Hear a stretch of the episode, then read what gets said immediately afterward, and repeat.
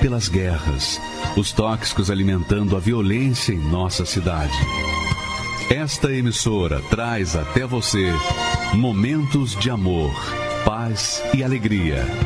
Através de um programa feito com carinho para o seu coração.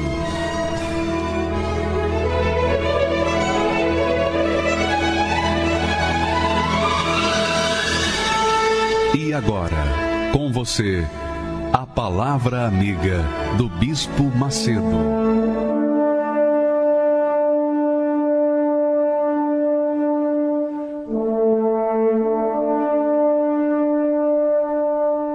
Olá, meus amigos. Deus abençoe a todos vocês, todos, todos os que têm ouvidos para ouvir a voz de Deus na nossa meditação da Sua palavra. Uma das coisas que mais conflita entre as pessoas que, não só dentro da igreja, mas fora da igreja do Senhor Jesus, entre os religiosos em geral, é o seguinte: a pessoa faz o mal, a pessoa rouba, a pessoa mata, a pessoa faz tudo o que não presta e aparentemente parece que ela se dá bem.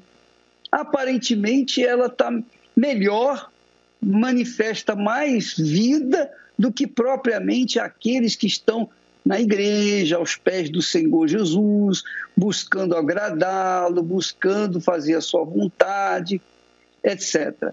Então nós temos esse quadro na, na história da humanidade. Todo o tempo, em todas as gerações, sempre houve isso, sempre houve essa situação, esse disparate, disparate entre aqueles que não têm nada com Deus, não temem a Deus e se dão bem, e aqueles que temem a Deus e se dão mal. Como é que pode isso? É a pergunta de muita gente. Nós temos um homem de Deus, levita, chamado Asaf. Ele é, é o autor do Salmo 73. E ele fala exatamente isso que nós estamos falando aqui, repetindo. Aliás, é instrução da própria é, do pensamento dele. Ele dizia: Eu tenho inveja, eu tinha inveja daqueles que são maus, daqueles que praticam o mal, daqueles que não temem a Deus. Eu tinha inveja deles quando via a prosperidade deles, porque não há apertos na sua morte, mas firme está a sua força. Então, ele diz: Eu tinha inveja deles. Olha só, como é que pode um homem de Deus, um, um profeta, um levita, um servo do Altíssimo, chamado para servir a Deus desde o seu nascimento, ter inveja dos que não temem a Deus. Como é que pode, o bispo? Eu também tenho observado isso, você pode dizer, Elna, talvez você esteja nos assistindo agora nesse momento com a mesma pergunta, com esse mesmo questionamento. Mas olha só, vamos continuar lendo o texto. É muito grande o texto, então nós escolhemos alguns textos que esclarecem de forma mais objetiva. E ele diz assim: Eis que estes são ímpios, quer dizer, não tementes a Deus, e prosperam no mundo. Eles prosperam, aumentam suas riquezas. Quer dizer, eles são ímpios, não temem a Deus, mesmo assim prosperam no mundo e ainda assim aumentam as riquezas. Na verdade, olha só o que, ele fala. Na verdade, que em vão ele, o profeta, o salmista, diz: na verdade, que em vão tenho purificado o meu coração e lavei as minhas mãos na inocência, pois todo o dia tenho sido afligido e castigado cada manhã. Olha só, veja só que ele, o profeta, o homem de Deus, nascido para servir a Deus, um homem já de idade, ele chega a confessar que tinha inveja dos ímpios que prosperavam, que ficavam cada vez mais ricos, que faziam mal e pareciam prevalecer. Enquanto que ele, ele diz: em vão tenho purificado meu coração. Quer dizer, em vão tenho servido a Deus, em vão tenho sido honesto diante de Deus, em vão eu tenho estado na presença de Deus. E até lavei as minhas mãos na inocência. Por quê? Porque todo dia tenho sido afligido e castigado cada manhã. Minha amiga e meu caro amigo, talvez você me esteja ouvindo nesse momento pela primeira vez e esteja procurando entender o contexto dessas palavras.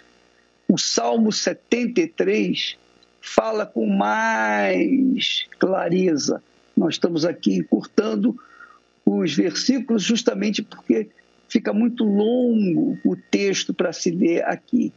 Mas você pode lê-lo na sua casa, Salmo 73, e avaliar se realmente que lado você está. Você está do lado dos maus ou dos que não temem a Deus, que roubam, que matam, que fazem tudo que não presta e se dão bem? Ou você está do lado daqueles que andam com o coração puro diante de Deus, confessando o Senhor Jesus como seu Senhor e Salvador e vivendo castigado cada manhã. Castigado. É um, é um contraste violento isso. Essa é a realidade. O salmista, Asaf, ele foi corajoso para exprimir o que ele tinha no seu coração. Eu tinha inveja. Eu cheguei a ter inveja dos ímpios, dos pecadores, dos maus, dos ladrões, dos que se dão bem, porque eu vivo uma vida justa, correta diante de Deus e só, me, só tenho me dado mal. Todo dia eu tenho sido afligido e castigado a cada manhã. Então, era esse o pensamento que estava em Asaf, no profeta, no levita Asaf. Até que ele chegou ao ponto de dizer: quando eu pensava, meditava em entender isto, foi para mim muito doloroso, muito doloroso. Quer dizer, quando ele é, pensava em avaliar, pesar e, poxa, ser razoável, colocar o bem de um lado e o mal do outro e ver que o mal estava indo bem e o, mal, e o bem estava indo mal,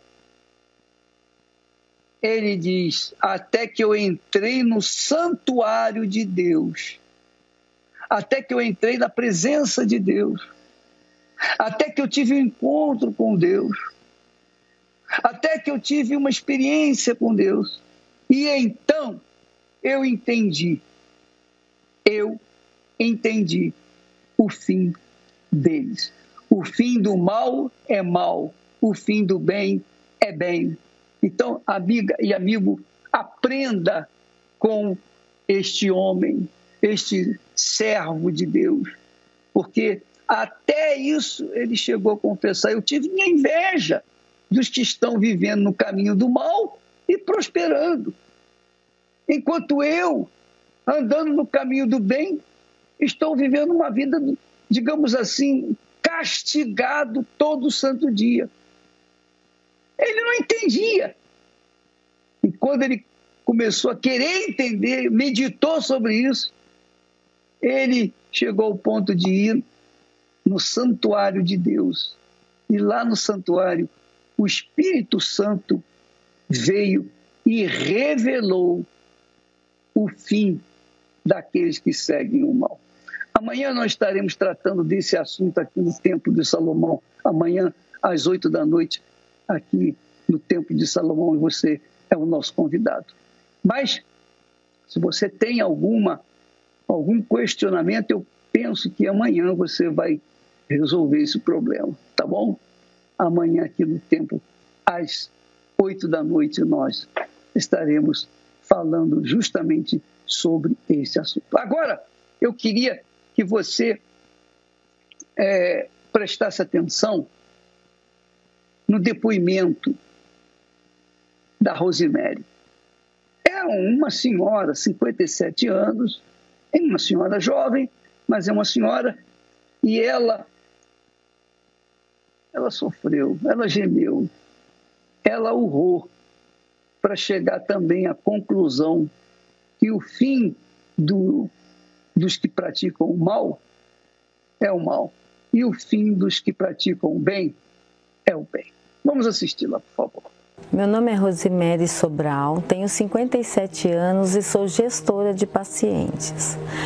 O meu preconceito com a Universal começou através do Bispo Macedo, que a mídia né, falava muito que ele era charlatão e ladrão. E veio aquela, aquele episódio do Maracanã, aqueles pastores saindo com aquelas sacolas cheias de dinheiro, que foi o que foi passado pela mídia, e com aquilo eu comecei já a ter um preconceito muito grande com esse homem que roubava as pessoas, né? Meu preconceito era tanto com a Igreja Universal que quando eu via uma igreja, eu atravessava a rua para não passar na calçada, para não me contaminar que é o que eu pensava, eu vou passar ali, vou me contaminar, ser igual aquele pessoal. O meu preconceito era tanto que tinha as novelas bíblicas, começaram na Record, eu era a primeira a falar, não assista, porque esse homem não fala nada da Bíblia. Ele finge que ele é bispo. Eu nem sabia direito o que era bispo, nada. Então eu falava que ele fingia que era bispo. E todo mundo lá, aqueles pastores, estavam tudo ali para roubar, para tirar dinheiro de todo mundo. Então eu achava assim, que as pessoas iam lá, não sabiam de nada. Quem era eu? Eu achava que era muito inteligente, mas era o que eu pensava, devido à mídia, devido a tudo que eu lia. Então eu me contaminava com isso, com esses fake news. Eu odiava mesmo o Bispo Macedo. Eu podia ouvir qualquer coisa, menos o nome dele. Eu nem via o Bispo Macedo. Se passasse numa televisão, estava vendo um canal e a imagem dele, ou ele ia falar alguma coisa, eu mudava de canal. Jamais, eu, eu não ia, não suportava, eu odiava mesmo, era um ódio muito grande dele. O meu ódio chegou a tanto que uma vez eu comecei a assistir o The Love School e eu gostava do casal. E teve um, um, programa que eles falaram deles dois quando se conheceram. E o bispo falou que o pai dele não gostava da dona Cris muito por causa do pai da dona Cris, não era nem por causa dela. E eu falei, nossa, quem será? E o programa inteiro eles falaram isso. E eu falei, nossa, o pai dela deve ser um bandido, né? Pra ninguém gostar. É uma moça legal, eu achava ela legal. No final do programa apareceu a foto dela com o bispo Edir Macedo. Eu falei, o quê? Essa moça é filha desse ladrão, desse bandido. Agora entendo o pai dele. Ele tem toda a razão, que eu também não ia gostar dela por causa desse pai dela. E ali o preconceito cresceu tão grande, um ódio tão grande de saber que ela era filha dele, que eu não queria mais assistir o programa. Para mim o programa perdeu a graça. Só que chegou o outro sábado, eu falei, eu quero ver. Como que eu via? Olha como que um absurdo meu. Eu assistia sem olhar para Dona Cris. Só ele, o Bispo Renato, que eu achava legal. Ela já passei a não achar mais que ela era filha do Bispo Macedo. E nisso, a minha vida só degringolando, né? Então, assim, eu me separei por traição, né, do, do meu ex-marido. E aí eu adquiri uma doença é, incurável. Então, nisso aí foi só piorando. Então eu tinha lupus, né? Fui diagnosticada com lupus. É, passei em 12 médicos para um pedir um exame e descobriu que eu tinha. Então eu ficava muito mal. Eu passava mais seis dias, né, tomando soro é, medicações fortes, porque a dor é muito insuportável, é, até piscar o olho doía. Tudo acarretou, né? O problema emocional e essa doença não pode o emocional aparecer, como é que eu controlava? Então, num processo de separação com uma doença, uma criança pequena, eu trabalhava e eu não via perspectiva na minha vida. Então eu lutava para não morrer por causa da minha filha, que os médicos já tinham dito que eu não ia durar muito tempo. E nisso foi indo a, a minha vida. Aí depois minha mãe faleceu. Minha mãe faleceu é, um infarto fulminante e aí eu piorei só. E eu não aceitava aquilo. Então foi que eu falei para Deus, ah, só uma coisa, vou tirar minha vida aqui que eu, eu não sei para nada. Eu tenho uma filha, mas tem pai que vai cuidar dela. Minha irmã pode cuidar também. Olha o que eu pensava. Falei, já sei onde eu vou me jogar com tudo, com carro e tudo. Aí não dá nem para salvar. Eu andei das três da tarde até meia-noite. Quando eu parei o carro e chorei muito. Eu falei, não, não sirvo nem para me matar. Eu cheguei em casa, eu estava sozinha. No meu quarto, fechei a porta, sentei no chão mesmo, fiquei sentada no chão e comecei a falar com Deus. Eu falei, olha Deus, é, o senhor sabe que a minha vida é uma porcaria, né? A minha vida é cinza, eu não vejo graça em nada na minha vida. O senhor vê que eu me separei, minha mãe morreu, o senhor viu que o senhor me tirou tudo? Então assim, eu não consegui nem tirar minha vida. Aí eu parei para pensar que o Senhor é o dono dela. Então, já que o Senhor é dono dela, tira ela, por favor. Ou o Senhor me mata, ou o Senhor muda a minha vida. Aí eu deitei para dormir. No que eu dormi, seis horas, meu celular fica do lado da cama, tocou. Era a vizinha de porta, que ela é da Universal. Eu, ela mandou mensagem, Rose, quer ir com a gente numa reunião hoje? Aí eu fui, nossa, eu lendo, falei, que isso? Isso é hora de mandar mensagem para alguém. Falei, não, Patrícia, desculpa, eu não vou não, porque nem dormi a noite direito e eu tô cansada, eu vou dormir. Ela, não, tudo bem, eu achei que você poderia ir com a gente. Eu falei, não, não vou não, obrigada, viu? No que eu coloquei o celular no lado assim, eu virei e eu ouvi uma voz falar comigo assim, você me pede, eu te dou e você me vira as costas. Aí eu dei um pulo na cama e falei, viu Deus? Aí, já estou ouvindo vozes. Era só que me faltava ouvir vozes. E eu fiquei parada olhando assim, que eu dormi no escuro total, né? Aí eu fiquei olhando assim para todos os lados, falei, meu Deus, olha só que nível, que ponto eu cheguei. Aí eu fiquei em silêncio, eu falei, peraí, essa voz é diferente é Deus falando comigo, eu tenho certeza. Aí eu peguei o celular e falei, Patrícia, que hora que vocês vão para a reunião? Ela, nove horas. falei, nove horas estou na tua porta. Ela, você vai? Eu falei, vou. Quando chegamos na igreja universal, vamos subir na escada. Quando começou a subir, eles estavam na frente ou atrás. Eu comecei a subir e falei, ah, não, Deus, não era o Senhor. Nessa igreja daquele homem que eu odeio. E eu ainda olhei para trás e falei assim: meu Deus do céu, me tira daqui. Eu não vou entrar nesse lugar. Aí eu falei: sabe uma coisa? Como eu vim com eles, eu vou ser educada e vou entrar. No que eu abri a porta, eu pus o pé, eu costumo dizer que assim, tudo virou colorido. O que estava preto lá fora, eu assim, meu Deus, onde eu tô? Que lugar é esse? Aí eu, por dentro, uma alegria. E aqui eu me mantendo. Aí eles sentaram, mandaram eu sentar. Começou o culto, eu, levantei que manda levantar e eu achando tudo aquilo maravilhoso. Eu falei, Senhor, que paz. Eu nunca tive isso na minha vida, né? Aí ele começava a falar, eu falei, nossa, só me conhece de onde? Ele está contando a minha vida lá na frente. Será que a Patrícia contou alguma coisa da minha vida? Ali na igreja eu devorava toda a palavra de Deus que eu não tinha recebido, não sabia. Tudo para mim, eu, eu comia aquilo. Eu entrava lá, eu devorava. Aí foi numa palavra do bispo que estava pregando, ele desligou as luzes da igreja e falou assim: Você que está aí, quer receber o Espírito Santo, venha no altar suba no altar. Aí eu falei, ah não, sou nova de igreja, né? Tava assim, falei, não vou não ainda, porque eu sou nova de igreja. Quem sou eu para ir lá no altar? Aí o bispo vira e fala, não importa que você tem pouco tempo de igreja, não se apegue a isso. Você pode ter um dia de igreja. Se o Espírito Santo chamou, vá. Eu falei, meu Deus, ele falou comigo, saí correndo. Eu saí correndo, literalmente subi no altar. No que eu subi no altar, eu falei, Senhor, eu tenho uma coisa a fazer perdão.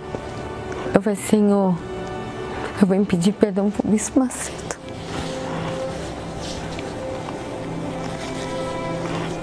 Porque meu ódio era tanto. E nisso eu caí de joelhos. Então foi meu preconceito, era muito, meu ódio era muito. No que eu fiz e abaixei assim, eu senti uma coisa muito forte, muito forte. Era tão forte que parecia que eu ia explodir.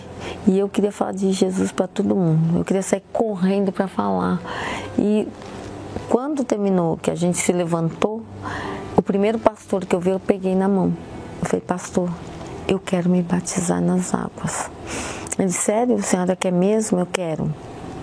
Eu quero me batizar para me limpar mesmo, de tudo. Eu fui até mandada embora quando descobriram que eu fui para a Universal. Eu fui dispensada e eu até perguntei, eu roubei, fiz alguma coisa. Eu tô saindo daqui como se eu fosse roubo, tivesse roubado aqui, né? Eu não tava entendendo que eu tava sendo mandada embora. Aí eu falei, eu tô indo embora por causa da Universal, é isso? Aí ninguém respondeu. Eu falei, não, tudo bem. Eu aprendi que quando isso acontece é que eu estou no caminho certo. Então, se eu estou no caminho certo, peguei minhas coisas e fui embora. Hoje voltei, estou lá de novo. Eu falei, porque Deus é maravilhoso, né? Então, eles me chamaram de volta, não tem mais esse problema. Eu fui curada do lupus, né?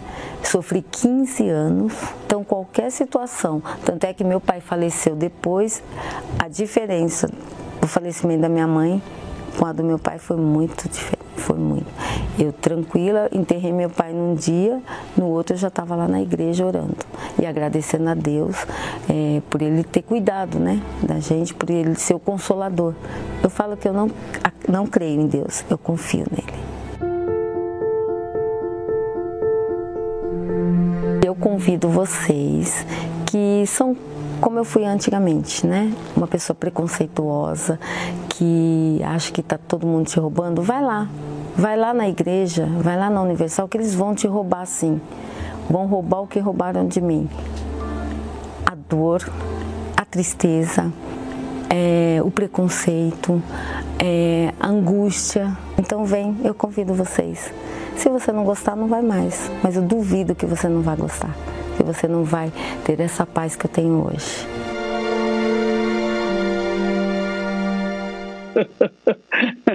Muito interessante, né?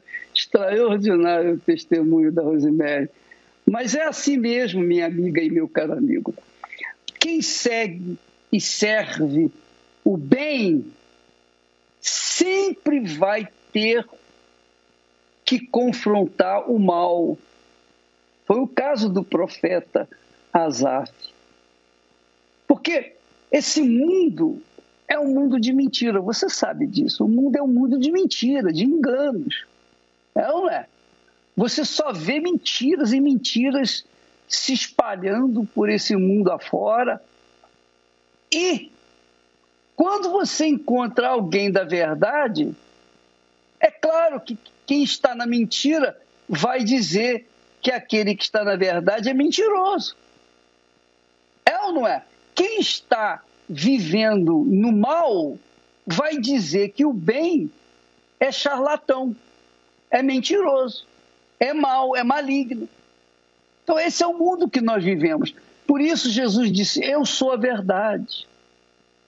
Quem me segue, quem me segue, terá a luz da vida. Então, amigo e amiga, não dê ouvidos a falácias, não dê ouvido aos que falam da gente. O problema é que essas pessoas que nos criticam, elas sabem que é verdade, que nós vivemos na verdade, porque elas estão atoladas nos seus pecados, nas suas injustiças, nas suas lamas de sofrimento e depressões. Então elas elas gostariam de estar no nosso lugar, mas por conta do preconceito elas ficam postergando. E se Deus as chamar, elas vão vir, vão se converter e estarão aqui falando como a Rosimeire falou. Você, amiga e amigo, pense, raciocine, como que um trabalho, um trabalho que vem sendo feito durante ao longo de mais de 45 anos, sobre toda sorte de preconceito, castigos, falácias, ódio, injustiças, prisão se mantém. Como é que um trabalho desse pode se manter debaixo de tanta paulada? É ou não é? Tem que ter alguma coisa mais forte do que isso, é ou não é? Pense bem, raciocínio. Eu sofria abusos sexuais dos seis anos de idade até a minha pré-adolescência. Eu tinha muito complexo de inferioridade. Eu era muito insegura. Meu nome é Itamar Albuquerque, tenho 28 anos. Quando começavam os abusos, eu perguntava o porquê. Porque eu tinha sempre isso. Por que comigo? Por que com minhas irmãs? Foi meu pai que abusou da gente. Então, assim, todas as vezes era de forma muito agressiva. Tinha que ter arma na cabeça, tinha que ter arma na boca. Então, assim, dentro de mim tinha uma revolta. Tinha um porquê. Por que está acontecendo? Meu pai, por várias vezes, tentou matar minha mãe e aquilo, tanto eu como os meus irmãos tinham que intervir. E eu tinha muita vontade de me matar. 24 horas por dia eu pensava no suicídio. Quando foi com 18 anos, foi a descoberta né, dos abusos e aí foi onde eu tive que realmente sair de casa, procurar trabalho. E aí foi onde eu conheci o pai do meu filho. Logo me mudei para casa dele e logo, assim, eu acho que seis meses depois engravidei do meu filho. E aí foi onde os problemas aumentaram, porque ele me deixava sozinha, ele não me ouvia, ele não me dava segurança. Ele começava a sair, às vezes ele levava o meu filho com ele e eu ficava sozinha em casa. Uma, uma certa vez a gente conversando, ele falou para mim: Eu te traí. E eu pensava dentro de mim, eu vou casar com ele porque eu vou ser uma referência para minha família. E não foi, né? Quando ele falou que me traiu, aquilo ali foi uma facada. E foi aonde acarretou outro trauma. Só que antes da gente separar, a gente teve brigas com agressões, agressões físicas mesmo, assim. Aí foi onde eu tomei a decisão de me separar eu comecei a beber, coisa que eu nunca fiz na minha vida. Eu comecei a beber, comecei a sair para balada. E eu tentava, eu tentava relacionamentos, mas nenhum dava certo. Fingia assim estar tá bem na frente deles, brincava, fazia todo mundo rir, mas dentro de mim tinha vontade de me matar. Eu dormia com meu filho na cama e eu guardava uma faca embaixo do travesseiro.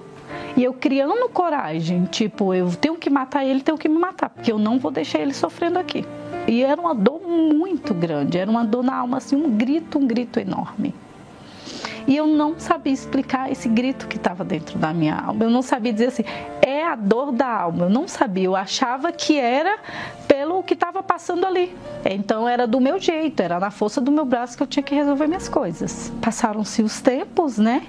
eu, minha irmã me cedeu uma casa. Não tinha como pagar um aluguel, não tinha como pagar nada, não tinha emprego, eu tinha uma criança do meu lado. Já dependendo dos meus familiares para comer.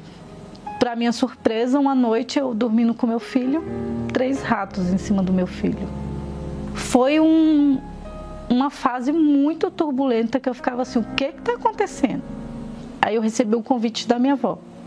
Aí foi onde eu comecei a ir para a Igreja Universal. Eu ia, mas eu não dava ouvidos. Ia um tempo, depois deixava de ir, depois ia novamente, depois deixava de ir. Eu não conseguia nascer de Deus, eu não conseguia ser filha de Deus. E recebi ajuda. Recebi ajuda de pastores, de obreiras, de membros, de pessoas realmente da, da fé, orientações, mas eu realmente não dava o braço a torcer. Nessa época eu estava desempregada e essa pessoa chegou com a proposta para mim. Eu já tinha trabalhado com essa pessoa anteriormente e essa pessoa falou assim: Eu vou te dar um trabalho. E aí no caminho, eu não sabia onde era também, né? Essa pessoa parou em um motel. Foi assim um, a parte mais podre que eu passei na minha vida. Eu lembro que quando eu entrei, eu falava assim: meu Deus, não, não, isso aqui não, isso aqui não. Eu me senti um lixo, eu me senti um, uma nada, eu já não era. Eu já me sentia uma nada, eu já não era mais do que um nada ali dentro. E aí eu lembro quando essa pessoa terminou, essa pessoa olhou para mim e falou assim: tá aqui, e me deu 200 reais. Eu fiquei tão revoltada que eu peguei os 200 reais quando eu cheguei que essa pessoa me deixou em casa, nem para entrevista eu fui. E eu peguei os 200 reais, lá em casa estava faltando tudo, mas eu coloquei no altar. Falei assim: meu Deus, é sujo isso aqui. Mas o Senhor sabe o que está me representando, essa sujeira que agora que aconteceu. Então, assim, quando eu coloquei, me fez ver a entrega que eu estava fazendo a Deus, de que eu não queria aquela vida para mim. Foi onde eu, eu, decidi me entregar. E aí eu lembro numa quarta-feira, que esse pastor tinha recém-chegado na Igreja Universal e ele falou assim de noite: Você sabia que se você continuar da forma que você está, você vai para o inferno?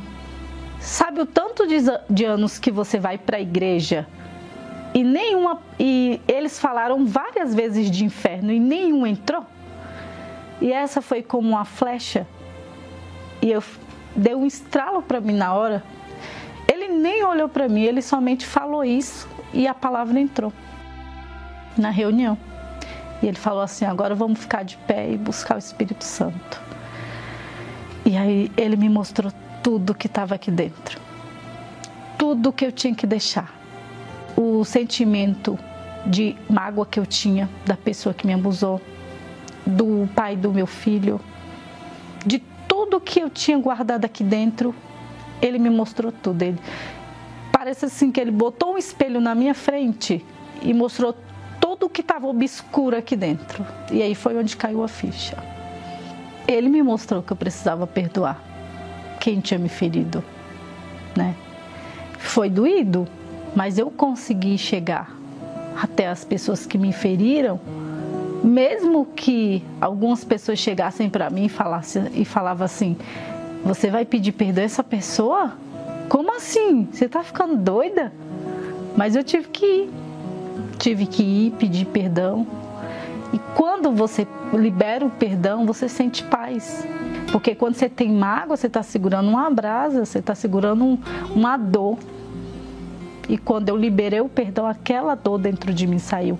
E eu lembro que eu fazia oração meia-noite, eu comecei a fazer propósito de oração de meia-noite, três da manhã, seis da manhã. Então eu tinha que buscar. E eu falava muito assim: tira esse podridão que está dentro de mim, me transforma, me muda. Eu não quero ser essa pessoa que eu sou hoje. Eu fui numa quarta-feira, antes da reunião acontecer. Eu falei assim, pastor, eu quero me batizar pastor olhou para mim, tá bom. Me batizou. Eu falei, olhei para ele e falei, agora eu quero subir no altar. Eu subi e orei a Deus. Eu falei assim, a tua vontade agora em minha vida. Não tinha ninguém no altar. Eu lembro que eu ouvi ele falar assim, agora é comigo. Mas eu saí de lá com uma força, com uma força que não tinha mais quem me domasse ali. Era uma voz tão mansa, mas assim, com a certeza, com a convicção de que realmente ele estava comigo ali. E aí foi onde foi começando a transformação, né? Eu lembro que na, isso na segunda-feira eu não tinha ido trabalhar. Eu lembro que foi um feriado e o bispo Macedo falou assim: é, Você que não recebeu o Espírito Santo ainda, você vai receber agora. Vai lá no banheiro se ajoelha lá no banheiro. E do jeito que eu, que eu tava, eu fui. E ele começou a falar: faz a sua entrega. Mas veio uma paz, veio uma certeza, era uma alegria tão grande dentro de mim que eu não estava chorando de emoção na hora. Sabe? Você, eu me levantei depois tão forte e meu filho olhava para mim e falava assim: mãe, por que você está chorando? E eu falava assim: meu filho, eu recebi a coisa mais preciosa da minha vida, que era o que eu estava buscando, né? Naquele momento, o medo que eu sentia, o que estava dentro de mim, as dúvidas, tudo foi, foi assim por água abaixo, que eu não sentia mais nada além da paz que o Espírito Santo depositou dentro de mim. eu me tornei filha de Deus. Hoje eu tenho paz, hoje eu sou feliz, hoje eu sou amada, hoje eu dou amor. Eu não penso em matar o meu filho. Hoje eu penso no meu filho no altar de Deus também. Quando você recebe o Espírito Santo, tem problemas, todo mundo tem, mas a gente tem paz, a gente tem força. O Espírito Santo foi meu pai, né? O pai que eu não, nunca tive, né? Então, eu, quando eu chego na igreja, eu chego na casa do meu pai, né? E ele tem cuidado de mim até hoje, né? E foi, foi as coisas foram andando, né? A minha vida financeira, a minha vida sentimental, né? Eu, eu, eu achei um esposo de Deus. Quando eu conheci ele, eu falava: Você é batizado com o Espírito Santo mesmo?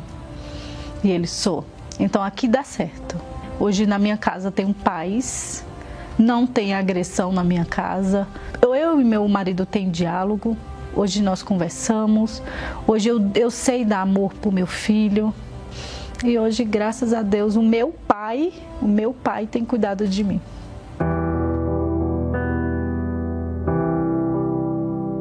Hoje o Espírito Santo é o meu tesouro, o tesouro que eu encontrei. E hoje eu tenho paz. Hoje os traumas que eu tinha foram curados. O Espírito Santo, quando ele entrou, ele arrancou todos os traumas. Hoje eu sou feliz.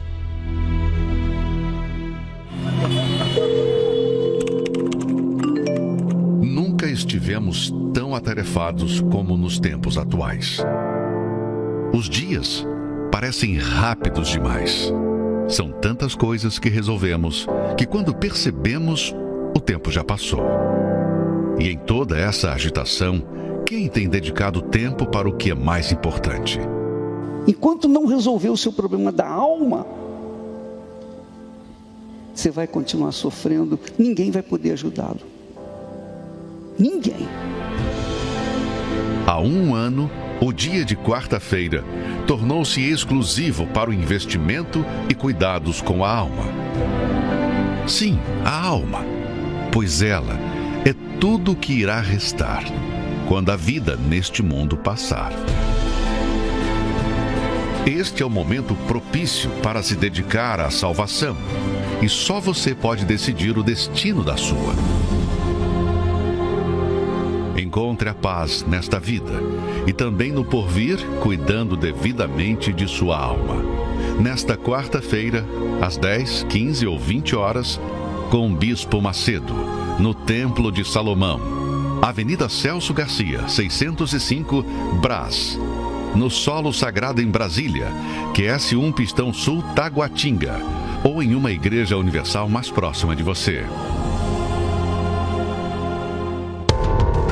Comecei a beber, ficava bêbado, comecei a fumar. Assim eu já estava traçando esse caminho. Eu pensei até em dar cabo da vida.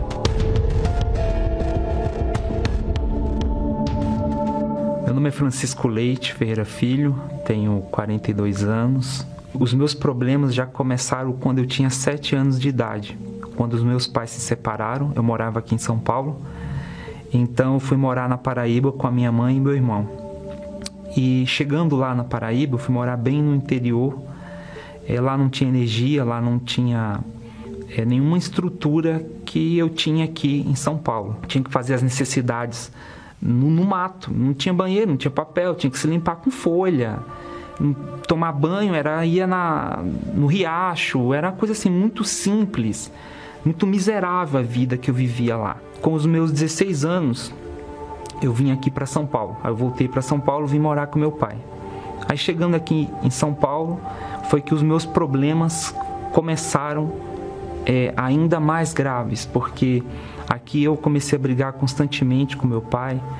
É, eu lembro uma vez que eu peguei uma chave de fenda, queria matar ele, fui para cima dele. Comecei a viver uma vida é, totalmente desregrada. Não tinha trabalho aqui porque eu vim para São Paulo com o intuito de mandar dinheiro para minha mãe, para poder ajudar ela lá na Paraíba. Com os meus 17 anos, eu conheci a minha esposa, comecei a namorar com ela, né? E com meus 19 anos casei. Aí a minha sogra emprestou um, uma, um uma casa, é um cômodo e um banheiro para a gente morar. E quando eu casei, a minha vida tipo assim, o meu sonho desmoronou. Tudo aquilo que eu achei, né, que eu ia ser feliz, que eu ia ter tudo aquilo que eu sonhei. Então, assim, para mim foi um baque, porque assim, mesmo no primeiro dia de casamento, é, eram já brigas, né? A gente brigava por qualquer motivo, era uma infelicidade. E eu colocava nele, eu culpava meu esposo por tudo que acontecia. Comecei a beber, ia para casa dos meus parentes, bebia muito, muito, ficava bêbado. E assim eu tava já desandando a minha vida, sabe? Comecei a fumar, às vezes não era constante, mas comecei a fumar. Nunca me envolvi com drogas, mas assim eu já estava traçando esse caminho. No nosso casamento, como a gente enfrentava muitas brigas, né, muitas discórdias, era uma frustração. Eu pensava muito até em morrer. Eu falava assim, ai, eu, eu, eu já cheguei num ponto de não acreditar mais no amor. Eu via os casais, eu, eu falava assim, isso é mentira, isso é tudo, é falsidade, não existe, porque assim, como eu não tinha aquilo, eu lutei muito para ter e quando eu casei e eu não consegui ter aquilo que eu sempre sonhei, eu deixei de acreditar, não acreditava mais no amor. Eu pensei até em dar cabo da vida eu lembro que aqui em São Paulo mesmo, diante de tantas situações difíceis que passei, às vezes eu andava na rua, eu nem é, olhava para os lados se vinha carro ou não, para ver se algum carro me pegava, batia em mim, sabe? Comecei a beber, né? Porque a senhora é uma pessoa muito insegura, medo, não tinha às vezes coragem de tomar algumas atitudes e assim eu comecei a beber para ser encorajada, às vezes fazer coisas que eu queria fazer e não tinha coragem e tentar preencher aquele vazio. Esse foi o ponto inicial realmente de ter um, um, despertamento que a gente precisava de ajuda, né? De vez em quando eu ia na Igreja Universal, porque ela frequentava, mas também não praticava, mas ia. E assim eu comecei a ir, uma vez por mês, uma vez a cada dois meses, eu comecei a ir na igreja. E mesmo na igreja, né, eu por muitos anos na igreja, ainda não tinha acontecido dentro de mim um despertamento para entender que a minha vida somente ia ser transformada quando eu me tornasse filha de Deus. E isso, infelizmente, demorou muitos anos, porque assim, eu me tornei uma religiosa dentro da igreja, porque eu fazia propósitos, eu estava ali todas as quartas, domingo, era dizimista, né? Só que assim, eu me preocupava com muita coisa, me preocupava com meu casamento, me preocupava com a minha vida financeira, me preocupava em aparentar um status para as pessoas, mostrar que eu era feliz, sendo que eu não era. E isso atrapalhou de realmente ter uma transformação, porque demorou de haver essa entrega, de me entregar 100% no altar. Eu lembro que, mediante uma briga que eu tive com a minha esposa, aí nessa briga eu peguei uma faca e eu queria me furar, porque eu não entendi o porquê que eu estava brigando, não tinha motivos para brigar com ela. Então eu peguei uma faca aí na hora que eu ia me furar, aí eu pensei, comecei, foi o próprio Deus me fez lembrar de tudo aquilo que às vezes que eu estava indo na Igreja Universal, é, os pastores pregavam. E eu saí para fora de casa, eu olhei para o céu e falei assim: se tudo aquilo que na Igreja Universal os pastores têm pregado é verdade, eu vou pôr em prática. E dali em diante, eu lembro que no outro dia eu já comecei na igreja. Então eu tinha, eu tinha uma Bíblia que eu lia de vez em quando. E eu começava, eu ia na igreja, chegava em casa, eu lia na Bíblia, falava, tudo aquilo é verdade que o pastor pregou é verdade. E a partir daquele momento que eu tomei aquela decisão, eu tinha imagem, eu rasguei as imagens que eu tinha na minha carteira, terço, joguei tudo fora. O meu objetivo principal era ser filho de Deus, ter o Espírito Santo, ser cheio da presença de Deus. E dali em diante eu falei, eu vou obedecer ao que está escrito na palavra de Deus. E a partir do momento que eu entendi que isso só ia mudar sendo filha de Deus, foi aí que eu me lancei. Eu parei de me preocupar. Eu parei de fazer pedidos por seja qualquer outra coisa. A minha prioridade passou a ser me tornar filha de Deus. Eu recebi o Espírito Santo. Foi uma alegria que eu nunca tinha sentido. Toda, toda a minha vida, é, tudo não havia nada assim para comparar um, a, a, presença de Deus dentro de mim. Ali nasceu um desejo de falar de Deus. Eu queria estar no lugar do pastor falando, queria sair gritando para as pessoas. Aí sim, aconteceu. A partir do momento que eu me tornei filha de Deus, que eu recebi o Espírito Santo, aí sim, eu não precisava de muita coisa. Porque quando a gente foca na nossa vida espiritual, no espiritual que é mais importante, as outras coisas é apenas consequência. E aí, depois disso, hoje eu posso dizer que eu sou uma pessoa totalmente completa em todas as áreas. Hoje, assim, o meu casamento é, é completo, né? Nós somos muito felizes. E, assim, tudo aquilo que Deus tem nos dado, nos proporcionado, a gente quer que outras pessoas também tenham essa oportunidade de ter o que nós temos hoje, porque a gente tem paz. A nossa casa, eu tenho prazer. Eu não vejo a hora assim terminar o meu dia de trabalho, de correria para estar tá na nossa casa, a gente estar tá junto ali, porque é um ambiente que assim que nos dá conforto, né? A gente está ali em família, é algo assim maravilhoso, gratificante, coisa antes que eu não tinha, não conhecia, né? Deus me deu uma direção para ter o meu próprio negócio, bem simples. Era só eu e ela, mas ali tinha Deus. E as coisas começaram a fluir, desenvolver. Então, nós fomos conquistando clientes, é, tivemos a necessidade de contratar funcionários e fomos é, estruturando a empresa. Hoje nós temos mais de 2 mil clientes. Então nós temos hoje uma vida financeira. Para quem morava numa casa emprestado, hoje nós temos o nosso apartamento quitado. Ela tem o carro dela, eu tenho o meu. Mas tudo isso vai ficar aqui na terra. Nós não vamos poder levar isso. Quando um dia eu partir, seja através da minha morte física ou a vinda do Senhor Jesus, o arrebatamento, eu não vou levar nada disso. Então, por isso que eu tenho hoje como objetivo, prioridade a minha salvação. E o que mais, o que mais assim nos torna completo é isso, porque nós temos a certeza que nós somos filhos de Deus. E é isso que eu foco. É o meu objetivo é a minha salvação. E aquilo que Deus dá aqui na terra para administrar e viver e glorificar o nome dele. Somente para isso.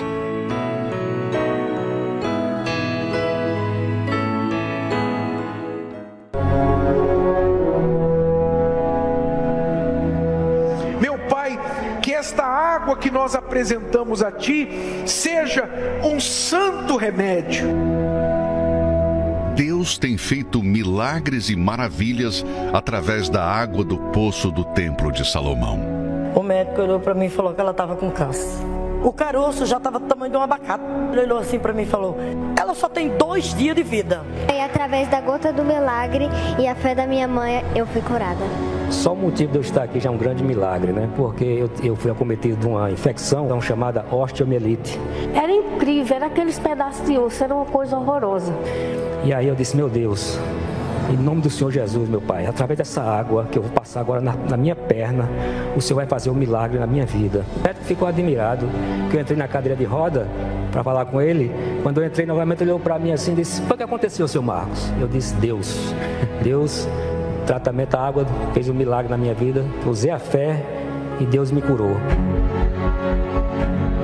E neste ano de 2023, o que está por vir será ainda mais forte. Durante os primeiros 21 dias deste ano, o poço estará fechado e, neste período, bispos e pastores, em um relógio de oração, estarão consagrando estas águas para que milagres ainda maiores venham a acontecer. Prepare-se para receber a água dos maiores milagres. Neste domingo, 22 de janeiro, no Templo de Salomão Avenida Celso Garcia, 605 Brás. No Solo Sagrado em Brasília, QS1 Pistão Sul Taguatinga e em todos os templos da Universal.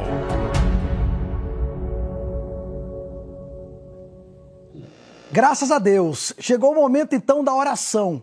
Eu queria fazer um desafio hoje com você. Você ouviu falar agora sobre a água do poço do templo? É essa água aqui, inclusive é uma garrafa como essa que você vai receber neste domingo agora, aqui no Templo de Salomão.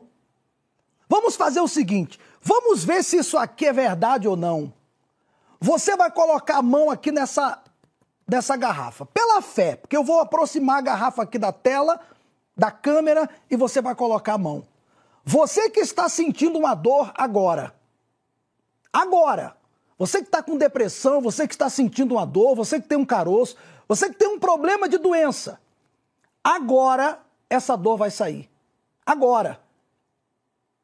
Agora. Inclusive, como o tempo não, não é tão, tão grande aqui para nós, e talvez não dê para fazer o, a, o atendimento, mas eu queria que você, assim que acabar a oração, você entra no Facebook aqui do Bispo Macedo, ou no Instagram, tá aqui, ó, Instagram, tem um Instagram aqui em cima, ou Facebook, que é bispomacedo.com barra Facebook.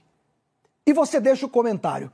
Porque eu tenho certeza absoluta que eu vou orar agora e Jesus já vai mostrar a você o poder dele. E eu digo, vai ser apenas um sinal do que ele vai fazer nesse domingo quando você levar essa água para casa. Então vamos fazer assim. Coloque a mão aí agora. Pode colocar a mão aí agora nessa água. Isso. Coloque a mão. Eu vou orar agora já por você. Feche os olhos. Meu Deus, meu Senhor, nós não estamos fazendo uma propaganda enganosa. E quando nós falamos que essa água será a água dos maiores milagres, não é invenção da nossa cabeça. O Senhor disse: quem crê em mim fará as obras que eu faço e outras maiores. Nós temos na Igreja Universal muitos testemunhos de cura, mas eu creio que o Senhor vai fazer coisas maiores. E por isso eu lanço esse desafio agora ela não está tocando ainda na água propriamente, mas pela fé, pela unção que está nessa água. Porque não é uma água comum, está sendo consagrada ao Senhor todos os dias. Que nesse momento essa pessoa seja livre, que nesse momento ela seja curada, ela seja liberta, que essa dor, que essa enfermidade, esse caroço, câncer, esse problema, esse mal, essa depressão, esse vício, em o nome do Senhor Jesus, saia dessa vida agora. Que ela seja livre, curada, liberta e livre de todo mal. Em nome do Senhor Jesus. E todos digam amém. Amém. Amigo e amiga, Pode procurar a dor que você estava sentindo. Pode procurar porque nós estamos. Eu acabei de fazer uma oração baseado nisso aqui, ó, na palavra de Deus. Tudo é possível ao que crer. Procure a dor. Procure a dor, a tristeza, a depressão, o vício. Você que está aí agora, você estava com a carreira de cocaína aí para você cheirar. Você que estava com um cigarro na mão ou no bolso, faz um teste. Tenta cheirar agora, tenta acender um cigarro para ver. Você vai sentir nojo, repulsa. É apenas um sinal do que Deus vai fazer quando você usar essa água. E para comprovar, por favor, faça isso agora. Entre no Facebook, tem como colocar aqui, produção, Facebook do Bispo Macedo, ou no Instagram que você está vendo aqui, você pode deixar o comentário agora. O que, que aconteceu? Até para provar, se tiver alguém que estiver ouvindo e diz assim: ah, isso aí é tudo mentira, isso aí é invenção. Tá bom. Então, vai lá no Facebook, aqui, ó. facebook.com.br Bispo Macedo. Vai lá. Porque eu tenho certeza que alguém vai deixar o comentário do que aconteceu. Agora, com essa oração. Por favor, não duvide do poder de Deus. Grande não é a doença, a dor, grande é Deus. Você está abençoado. Se você havia preparado a água no copo,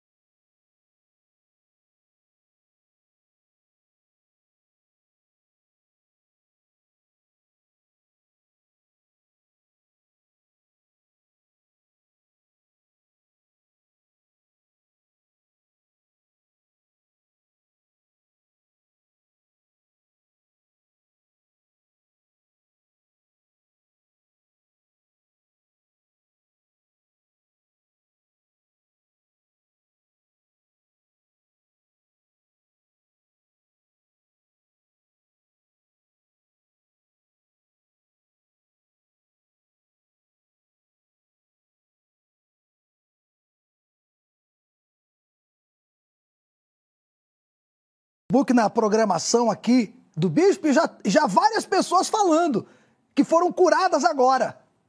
Meu amigo, o poder de Deus é muito grande. Domingo vai ser o dia de você vir pegar essa água. E se você mora no norte, no nordeste ou em algum lugar que não dá para vir até o templo para pegar essa garrafa, uma garrafa como essa, não tem problema. A mesma água foi enviada aí e o pastor da Igreja Universal vai entregar um pouco dessa água a você. Domingo agora, em todas as igrejas Universal. Veja com atenção esse intervalo. Uma água com o poder de transformar. No dia que eu consegui entrar na UTI, eu peguei um conta-gotas, coloquei água dentro, coloquei na cabeça, coloquei no corpo todo, desistiram de fazer a cirurgia que leva a cura ao enfermo. Essa machequina, ela traz o encurtamento do tendão e o pé dele não fazia dobra. Comecei a passar a água, passava nas minhas mãos, piorava. Hoje ele está aqui na igreja, ele corre, ele, ele não tem nenhuma sequela. E que liberta o oprimido. E aí foram os 12 anos.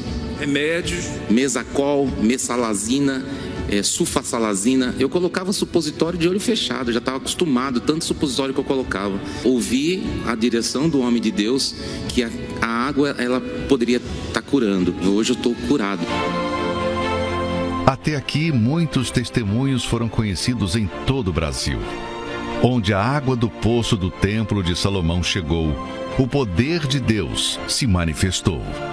E algo muito maior está para acontecer. É nesta convicção que nós oramos para que esta água aqui do poço de Jacó, que brota deste solo sagrado do Templo de Salomão, venha ser um instrumento para a realização dos maiores milagres, meu Pai. Neste domingo, 22 de janeiro, a grande distribuição das águas consagradas do Templo de Salomão às 7, 9 e meia e 18 horas, no Templo de Salomão, Avenida Celso Garcia, 605, Brás, e em todos os templos da Universal. Tem jeito para você, meu amigo, minha amiga. Você que está aí agora com câncer, fazendo hemodiálise. Você que está aí agora em um tratamento, em uma situação difícil você usa um catéter, você teve a falência de um órgão, você está em uma situação que às vezes você fica pensando na sua morte. Ouça com muita atenção. A última palavra vem de Deus. Talvez você fale, ah, mas o médico falou, o exame mostra isso. Nós respeitamos os médicos. Mas o Deus da, o Deus da Bíblia, esse Deus aqui, ó, ele é o médico dos médicos. Quando ele criou o seu corpo, o nosso corpo, cada órgão ele colocou num lugar. Não está escrito na Bíblia que Deus separou uma parte do corpo para colocar a doença. Vamos usar a fé. Domingo agora, venha receber a água. Aqui no Templo de Salomão eu estarei pessoalmente às 18 horas, 6 da tarde. Queria muito que você estivesse comigo nesse horário. Mas também teremos a reunião na mesma fé e a entrega da água às sete da manhã e também às nove e meia da manhã. Deus te